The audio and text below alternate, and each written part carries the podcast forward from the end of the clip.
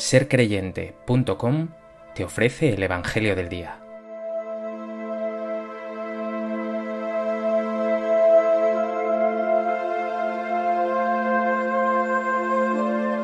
Del Evangelio de Lucas.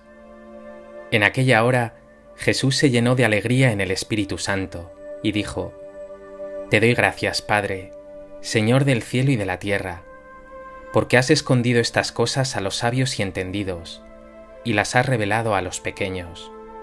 Sí, Padre, porque así te ha parecido bien. Todo me ha sido entregado por mi Padre, y nadie conoce quién es el Hijo sino el Padre, ni quién es el Padre sino el Hijo, y aquel a quien el Hijo se lo quiera revelar.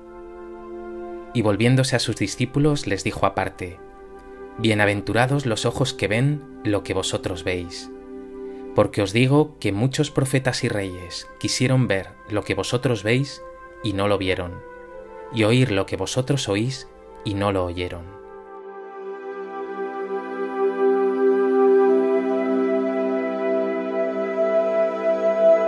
Hoy la Iglesia celebra la memoria de San Francisco Javier, uno de los santos más fascinantes de la Iglesia Universal. Nació en el castillo de Javier, en Navarra, España, en el seno de una familia noble y militar. Con 18 años fue a estudiar a la Sorbona, en París, donde conoció a San Ignacio de Loyola. Este le dijo una y otra vez esas palabras del Señor. Javier, Javier, ¿de qué le sirve a un hombre ganar el mundo entero si se pierde a sí mismo? Aunque estas palabras le resultaron al principio molestas, contrarias a sus aspiraciones, acabaron por calar profundamente en su corazón. Hizo los ejercicios espirituales guiado por San Ignacio y quedó transformado por completo. Tanto es así que se unió a ese primer grupo liderado por Ignacio, que daría lugar a la Compañía de Jesús, los jesuitas, la congregación religiosa más numerosa e influyente de la historia. Ya ordenado sacerdote, se ofreció al Papa como misionero y fue enviado a las Indias Orientales, anunció también el Evangelio en Japón. Murió con 46 años, consumido por la fiebre, antes de cumplir su sueño de evangelizar China, tras 11 años de misionero en Oriente. Sus restos reposan en Goa, India.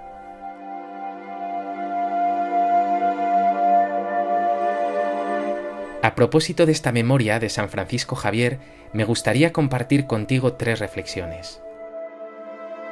En primer lugar, me gustaría transmitirte esta idea. No dudes que es posible convertirse, dejar que Dios transforme la vida por completo. Lo puedes ver claro en la vida de San Francisco Javier. El pequeño de cinco hermanos, mimado, de familia noble y militar, estudiante en la mejor universidad del mundo, exitoso, atractivo, lo tenía todo para haber vivido siempre entregado a la superficialidad, a ser uno de tantos, aliarse en juergas, flirteos y banalidades. Pero se deja tocar por Dios, y ese corazón tan grande y esa alma tan noble no se conforman con los efímeros honores del mundo. Su ambición será ahora la gloria de Dios. ¿Y tú? ¿Dejas que Dios te transforme? ¿Estás abierto a la conversión o vives envuelto en mil tibiezas y mediocridades?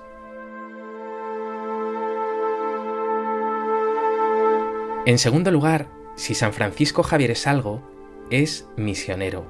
Es más, se le conoce como el gigante de la historia de las misiones, y el Papa Pío X lo nombró patrono oficial de las misiones extranjeras. Javier tuvo un corazón tan grande como para responder a la llamada de Jesús y evangelizar hasta los confines de la tierra. Su pasión por la misión, por llevar la buena noticia más allá, le llevaban a decir, si no encuentro una barca, iré nadando. Y al ver la apatía que los cristianos tenían ante la evangelización, comentó, si en esas islas hubiera minas de oro, los cristianos se precipitarían allí, pero no hay sino almas para salvar. Y no solo se preocupa por las almas, sino por las injusticias. Incluso ante el rey de Portugal denunciará las vejaciones que les imponían los oficiales a los nativos. Por si fuera poco, Javier aprende lenguas imposibles. Él nos recuerda de un modo heroico que la vida cristiana es misión. ¿Te sientes misionero? ¿Sientes pasión por Jesús y por su reino?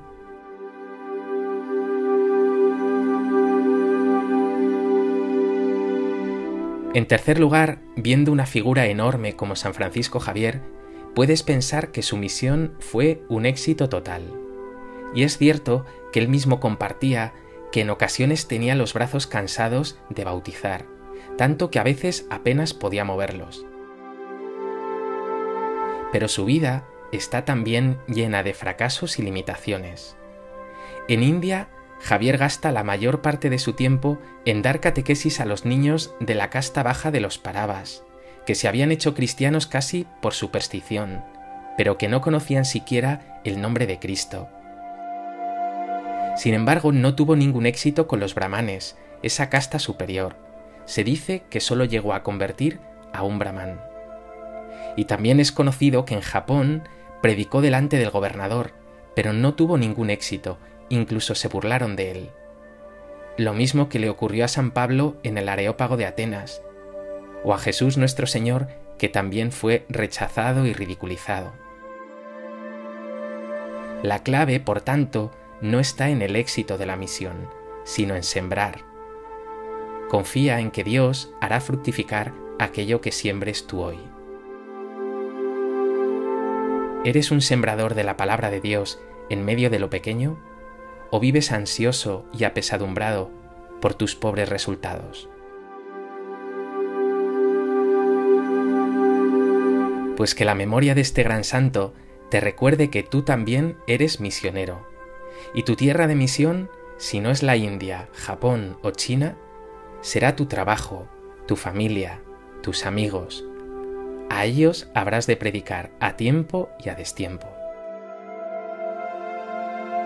Dios Padre bueno, dame la fe y la pasión misionera de San Francisco Javier.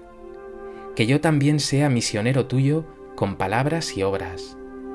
Que lleno del fuego de tu espíritu viva siempre preocupado como Él por llevar tu buena noticia a todas partes, hasta los confines del orbe. Y acuérdate hoy especialmente de mi hermano Javier, que celebra hoy su santo.